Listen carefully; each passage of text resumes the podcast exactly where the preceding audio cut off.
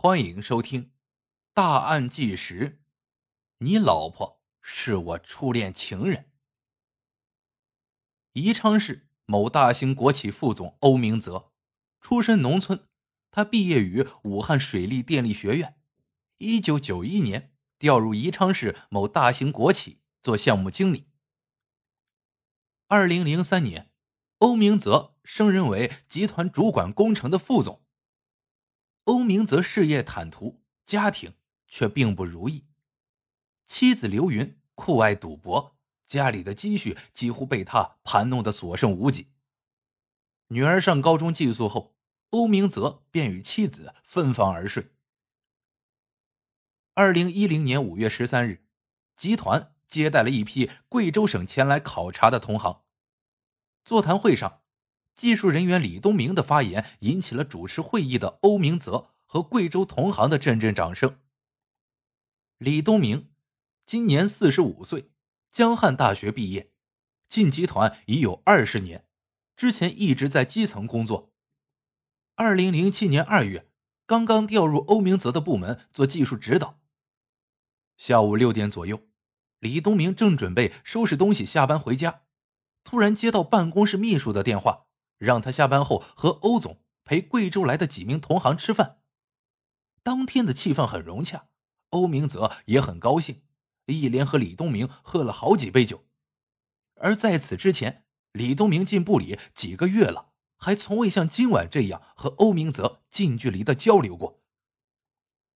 从那以后，欧明泽常把李东明叫到办公室聊会儿天，有时还下几局象棋，但出于尊重。双方都没有深谈对方的家庭情况。李东明只告诉过欧明泽，他的妻子是一名中学教师。二零一一年春节前夕，集团举行联欢活动，部里很多员工都带上了家属。当主持人介绍欧明泽上台讲话时，陪同李东明坐在第二排位置上的妻子王月突然满脸惊愕，双眼失神的盯着欧明泽。而欧明泽下台时，也发现了正注视着自己的王月，他也愣住了，久久没有回过神来。当晚，活动进行到舞会时，欧明泽走到李东明身边说：“李工，我能请你爱人跳支舞吗？”李东明笑着说：“可以，当然可以。”但王月似乎有点不自然，他犹豫了一下。才起身跟随欧明泽走进了舞池。舞会的场面很热闹，没有人注意到欧明泽和王月的对话。欧明泽有些激动的说道：“小月，真的是你吗？真没想到我这辈子还能再见到你呀。”而此时王月的眼眶都红了，半晌，他才声音颤抖的说：“我刚才也以为是在做梦呢。”平常只听老李说，单位有个欧总待他不错，没想到竟然是你呀！原来，王月和欧明泽曾是大学恋人。王月读化学专业，一次学生会组织搞活动，同样喜欢表演的他们分别扮演了刁德一和阿庆嫂，之后就发展为恋爱关系。毕业后。欧明泽被分到了兰利县路桥工程队当技术员，常年跟随工程队在野外工作，而王月则在父母的帮助下进入宜昌市图书馆工作。一年后，又调入宜昌一所中学当了一名教师。王月的父母嫌欧明泽是农村家庭出身，工作地点偏远艰苦，坚决反对女儿与欧明泽交往。在父母的干预下。性格温婉的王月也渐渐失去了勇气。一年后，父母托人给王月介绍了李东明，双方家庭条件相当，加之李东明长得高大帅气，王月在他的猛烈追求下敞开了心扉。而欧明则直到毕业后的第四年，才凭借自己的努力调回宜昌市。由于和王月中断了通信，王月又更换了工作单位。欧明则不得不找到王月的父母打听其下落。王月的父母告诉欧明泽，王月已经远嫁到广东，早就离开了宜昌，让他永远死了这份心。这个消息让欧明泽遭受重创，心情郁闷了很久。在对感情绝望之下，欧明泽草草的与市林业局的大龄剩女刘云结了婚。没想到事隔多年后，欧明泽竟然以这种方式获得了初恋情人的信息。当天舞会过后，欧明泽主动和王月约好了次日的见面地点。第二天中午，王月专门向学校请假，在一家咖啡厅和欧明泽见了面。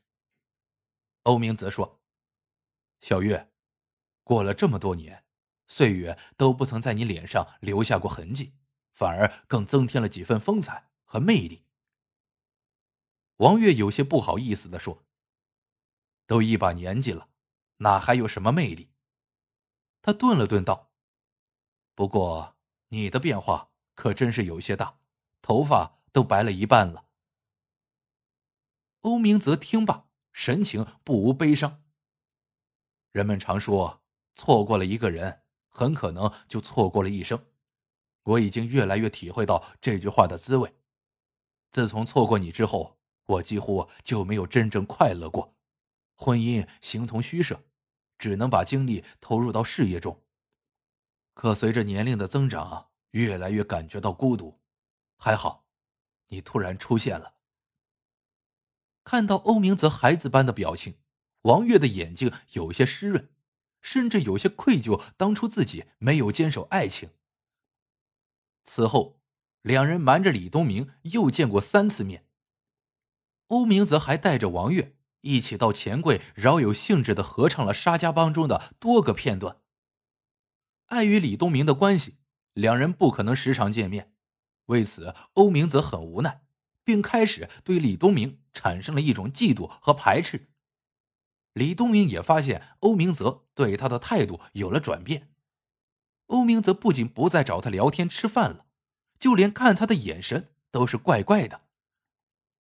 四月底，集团准备在五一劳动节期间表彰一批先进职工，部门申报的表彰名单中，其中就有李东明，这也是部门通过民主选举决定的。可最后表彰决定下来后，李东明的名字却被另一个年轻人取代了。后来有一名同事告诉李东明。是欧明泽亲自打电话将他的名字换掉了，理由是他年纪大了，而且也得到过很多奖励，应该把机会让给年轻人。听到这个消息，李东明心里非常不是滋味。李东明是一个从不把烦恼带回家的人，所以欧明泽对丈夫态度的转变，王月也一直不知道。有时王月故意问李东明。老总最近对他如何时，李东明还连声说：“不错，不错。”五月二十日，欧明泽早上刚上班，就打电话约王月晚上一起吃饭。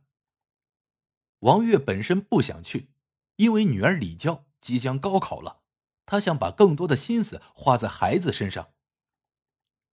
这些日子以来，欧明泽与他过度频繁的联系，让他感到身心俱疲。欧明则在电话里说：“今天是我过生日，你还记得吗？”王月仔细一回忆，当天确实是他的生日，于是推辞的话又咽了下去。下班后，他直接前往酒店的豪华包房里与欧明泽约会。